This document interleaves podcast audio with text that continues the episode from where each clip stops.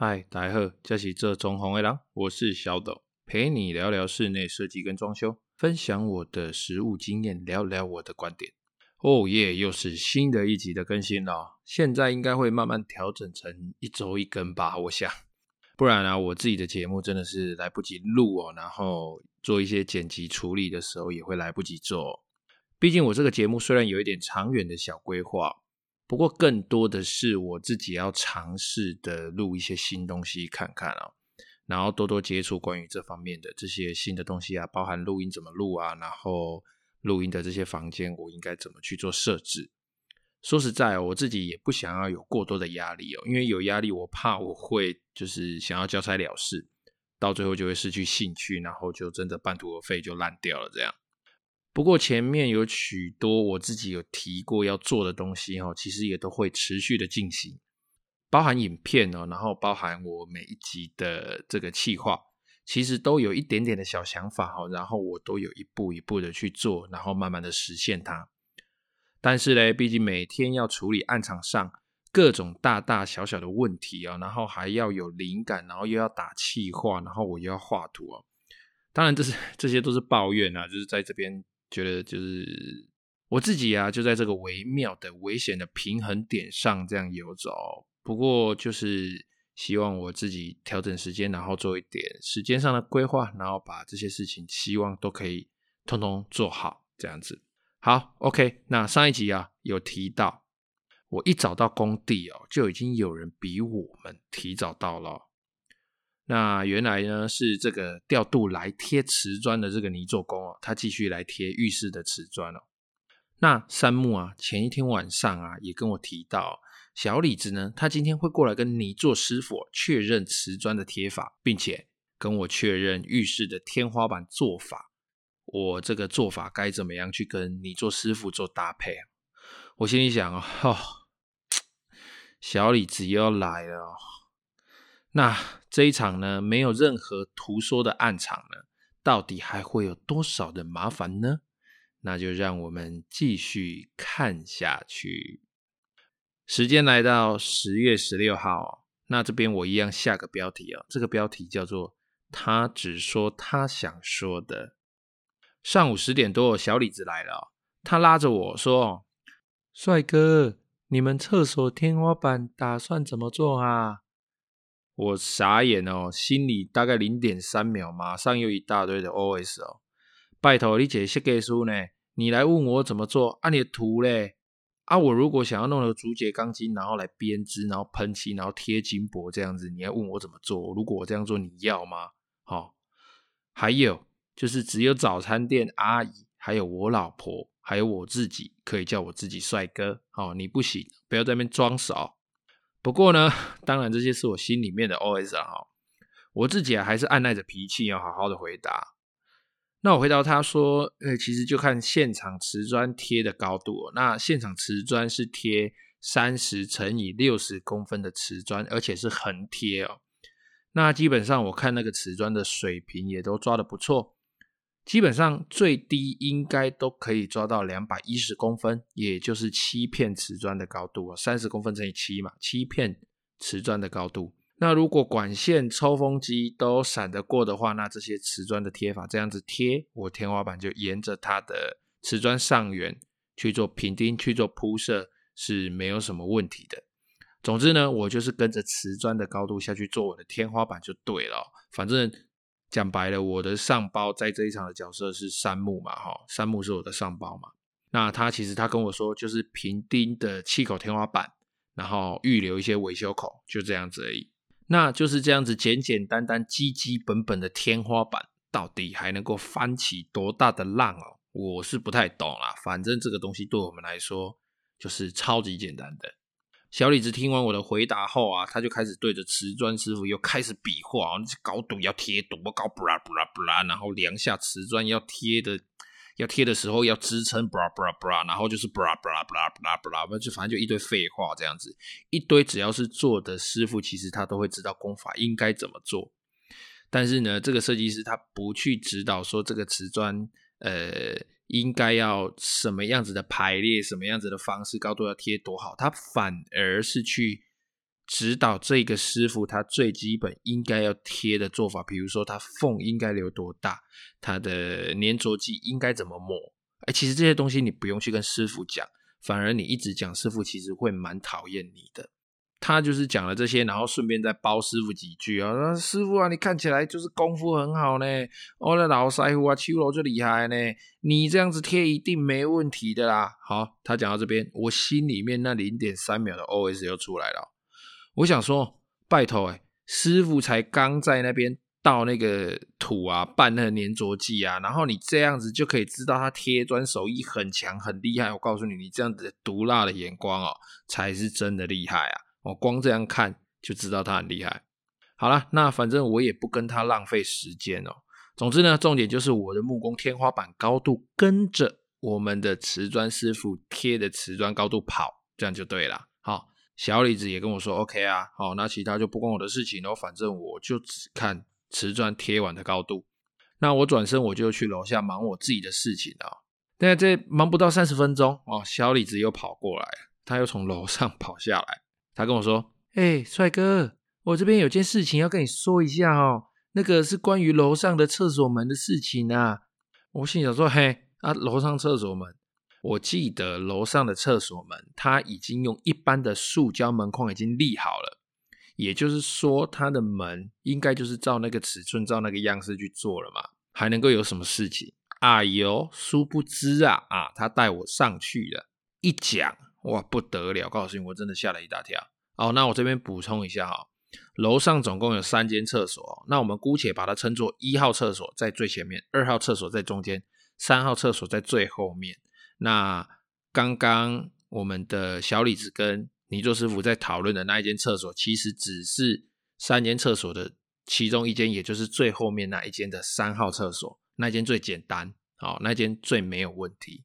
好，那我们话说回来啊。他要跟我说的呢是二号厕所的门哦。他跟我说：“帅哥，这个门哦，我要内开，而且啊，它跟楼下一样要做隐藏门哦。然后这个进门的宽度要足六十五公分哦。”好，大家都知道，通常我听他讲完话呢，我心里就要开始零点三秒的 OS 了。看看现场哦，第一，你这个门片哦。塑钢门框已经立好了，你要做外开也不行，所以你讲说你要内开，基本上这就是一个废话。即使呢，你是要这个跟楼下一样的是平面隐藏门，做一个超不隐藏的隐藏门哦，但是你内部的瓷砖高度好没贴没抓，你的门槛高度其实就跟楼下一样，我是没有办法预留给你的。好，我们的施工程序就是倒着做这样，没没没办法了，反正到最后我还是找山姆来讨论了哈。OK 呢？第二就是你的不隐藏门，你的超不隐藏的进门宽度要足六十五公分，要六十五公分以上哦。我心里就在想哦，难道你一开始没有跟我上包的上包，也就是施工单位的头包的营运去讲这件事情吗？哦，或者是你没有跟我的上包，也就是三木讲这件事情吗？这个塑钢门的通用，它的这种通用的宽度，它就是七十五公分哦，包含了。门框，也就是说，它总宽含门框就已经七十五公分了。其实它室内原来做的门就已经是比六十五公分再稍微少一点点了。那你今天你要做你的这个隐藏门，哦，你的这个不隐藏门啊，哈，又要六十五公分足，这根本就是不可能的事情。因为你的宽度做起来，你的这个门框都要再另外加工啊，就是你要加工成平面的，加工成有凹槽这样子。我们才可以做隐藏门。你这样子做起来之后，其实它再往内扣扣个一两公分、两三公分，你这个门的宽度根本就没有办法有六十五公分啊！而且这种基本的东西，其实根本就不需要我说，你只要把你的图拿来，现场自然就会有人解决了嘛。哦，但是问题是现场的图嘞，好，还是没看到。唉，好啦，以上就是还是我心里的 OS。好，那我先把没有办法六十五公分的这个问题先好好的跟他说，然后也再次跟他提了一下，你这个平面门，你这个隐藏门要先做，要跟人造石平的这个问题跟风险，我一样再跟他重复，再跟他复述一次。但是我们的小李子当然他还是坚持，好，而且他除了坚持之外，他知道这个门没办法做到六十五公分。他居然要求我要把现在立好的门框、做好的门框把它切开，我真的蛮傻眼的哦。哎，其实这种事不能做好，大哥，你这个把立好的门框再把它切开，你这么做其实就是真的是违反我们一般工作上在做的一些准则、一些正常的流程。然后你这样做就是不正常。OK。不过呢，我还是没有办法跟他多说什么，因为他其实也真的蛮坚持的哦。那我就只好回答他：好好好，是是是是是。那这些事情呢，这些烙赛的事情，我当然还是要先跟山木说嘛。好，那在最后呢，小李子还跟我说了哦，就是我们在上一次见面啊，哦，大家如果忘记的话，去翻一下上一集啊。在上一次见面的时候啊，就已经谈好的哦，关于那个摆电表分表的柜子哦，他有一些想法。我心里想说，水哦啊，不就还好那个东西，我打算摆到最后才来收拾，才来做这个柜子哦。不然被他这样一讲哦，我原来要是照他原来的说法做上去了啊，不就现在又要改哦，这样真的不行哦。还好我都还没做，OK。好，那依照他在。又开始嘛，又开始在比划嘛，哦，然后又拿我的笔在墙壁上乱画，干！我刚磨好的嘛，又给我画墩。好，我一定要想个办法治治你这个坏习惯了。一个设计师到工地哦，不带笔不带尺，这真的不行。我一定要想个办法治治他。好，OK，我们说回来，他想表达他的电表柜。那他表达完他的电表柜之后呢，我看了看旁边哦。根本没有地方让它出线哦，就是那个线要另外拉出来哦。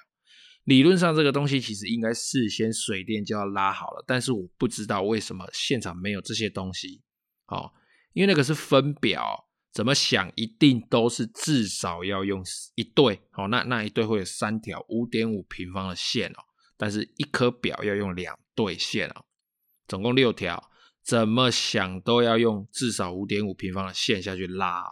那依照用电量的话，搞不好要上到八平方甚至更大的线哦。那个电线很粗，那但现在又没有地方可以穿线哦。我自己这样看了，我看起来就觉得哇，这下好玩啦！看这些线，妈要怎么跑啊？但是呢，当下我也是点点嘛，就不乱说话嘛，我不想乱出主意哦。反正我就是先跟山木报告一下，报告现场的情况再说。就这样，山木呢知道了门框跟电表柜的事情，然后他自己也是摇头。那他打算呢去跟他的上包莹莹啊来报告这件事情哦，因为再这样下去啊，我听山木的口气就是，这就会重演在我之前，好，在我来之前的那个惨剧啊。诶，什么样子的惨剧呢？哦，听到这个，我自己这样子想啊，这工地啊会有现在这样子的结果，可能是小李子跟。莹莹啊，跟他上包莹莹之前吵架的原因吧，哈，我之前有提过，小李子设计师跟我们的最大的这个头包莹莹哦吵架，基本上他们现在已经是王不见王啊。好，那我觉得我有必要去了解一下这个原因到底是什么，好，不然这个工地这样子搞下去是也不行，我们必须知道问题出在哪里，至少我必须帮我的好朋友山木度过这个难关。好啦，那过了一个周末啊，跟朋友聚个餐啊，然后处理了几个其他客户的问题，哈，然后丈量了几个工地画了几张图。周日的下午啊，才有真正的休闲时间了，可以好好陪一下我老婆啊。然后想着，嗯，应该可以做一集来 diss 一下装修市场的乱象吧，应该可以吧，哈。然后我就带着这个想法，就过了这个周末了。时间来到十月十九号。一样啊，我们为这一天来下个标题啊。这标题是“隐隐来了”，这真是一个美好的星期一啊！希望我可以冲刺进度，那也希望这是一个美丽的一周，然后有个美丽的开始。今天呢，十月十九号，山木说总包我们的头包隐隐会来啊，需要我们三方面好好来对话一下。哪三方面？其实不是设计师，是我。山木跟莹莹啊也好了哈，我就趁这个机会来了解一下这个暗场，好，他到底是在搞什么鬼？那根据情报呢，哦，今天小李子也不会过来啊，至少我们的师傅们呢都可以顺顺利利的照进度来施工。新的礼拜呢，我们要冲刺新的进度哦，我们可以顺利的贴皮，顺利的把门片的粗胚挂上去，好，那顺利的把壁板贴好，然后。顺利的去做他的不隐藏的隐藏门，就是这么的顺利。OK，那我们去看看泥作师傅呢，他也是依照进度哦，一间一间的都贴出来，都贴好了，看了就非常的舒爽，总算是上轨道了哦，就是这样子看看，应该是没什么太大的问题了。那稍晚，莹莹来了。好，那山木呢就为我们互相介绍之后呢，他临时有事哦，山木就先离开了。那我就跟莹莹在旁边聊啦。哦，那我从莹莹的叙述呢，也让我比较了解哦，为什么这个现场会搞成这样子哦。原来啊，瓷砖的样本呢，在莹莹这边呢往上呈上去递上去之后呢，其实呢就卡在设计师那边哦。其实也不知道是业主挑很久，还是设计师挑很久。总之就是在。甲方那边呢，这个东西呢，他就挑了整整三个多礼拜啊，将近一个月哦。那也使得现场原来内部隔间跟配管配线计划，其实已经本来就是很快速的进行的这个进度哦，一到泥做就卡住了哦。因为前面的进度即使赶得再快，但是因为它这个样本光挑就挑了三个多礼拜哦，这。多出来的进度可能就是只有两三天、三四天的这个进度，就直接被这个瓷挑瓷砖样本的时间吃掉了。瓷砖出不来，泥做当然就先到别的地方去工作了嘛。等于这一来一回的时间哦，这个师傅们也不是只等他们这场工作，那隐隐也是要奔波的去找这些瓷砖哦。当然人力就往其他的地方流流动了嘛，哈。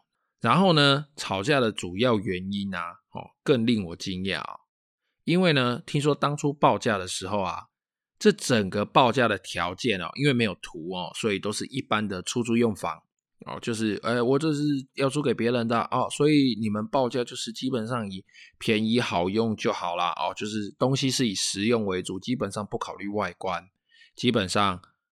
不考虑什么奇奇怪怪的额外需求，就是以基本的实用，然后门能开能锁能关，这样就 OK 了嘛。所以他们当初报的门片都是使用一般的木门啊，然后厕所都是使用一般的塑钢门。哦，那做法也是简单的，就是立好框，然后就是现成门片来直接装上去。那隔间也是一般的轻隔间而已。哦，所以价格呢其实是相对便宜的。他就是买牛肉面，但是是。泡面的牛肉面，一碗五十块的牛肉面，哦，他不是买一碗一百块、一百二十块、两百块的冠军牛肉面。那小李子来到现场之后呢，却一直坚持说，哦，他自己有说这些条件，而且要求现场的师傅在施工的时候必须依照小李子的方式做，但是他却拿不出任何的图面佐证了。那莹莹其实也就对。小李子来现场捣乱，算捣乱了。这件事情其实他就非常非常的不开心哦。那英也提到，当初报价就是以简单、实用、便宜为主哦。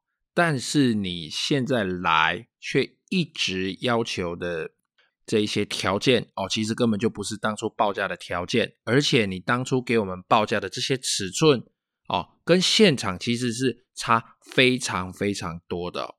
还有。小李子只另外画了，除了平面图之外，他只另外画了一个超阳村的 SketchUp 的 3D 图哦。这图没有渲染，甚至没有尺寸，没有标注，没有做法，而且跟现场长得非常非常的不一样。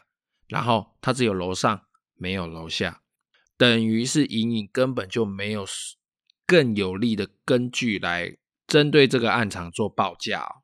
因此呢，莹莹跟小李子啊，哦，为了这个没有图面，然后报价有出入，然后小李子一直来暗场捣乱，哦来来这边指正师傅应该怎么做怎么做。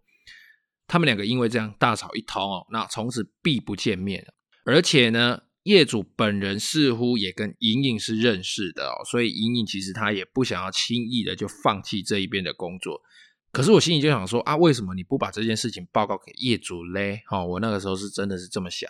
但是这毕竟不是我的事情，而且他们隐隐跟小李子跟业主他们中间到底有什么爱恨情仇的什么纠葛呢？哦，那也不是我的事情，我只是想要了解这个案场为什么会变成这样，那问题到底出在哪里？那山木跟隐隐他们中间到底又是什么样子的关系？他们价格是怎么样处理？其实那些都不关我的事，我只是想要找出问题，并且帮山木解决案场的问题而已。好，那我不多嘴，反正我只要把我现场该做的事情搞定就好了。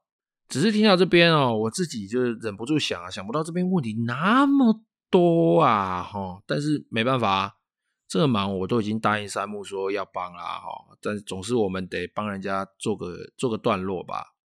于是呢，我跟茵茵的谈话呢，就在这一段抱怨跟这一段八卦中这样子度过了。那我交代好现场师傅事情之后呢，我也去忙其他的案场了。十月二十号，今天小李子依然没有出现哦。那现场所有的工作也是平平顺顺的施作，瓷砖也差不多快贴好了，那应该也可以准备安排做天花板了。但是呢，这样子的平静持续不了多久。更智障的事情呢，即将出现在我的眼前哦。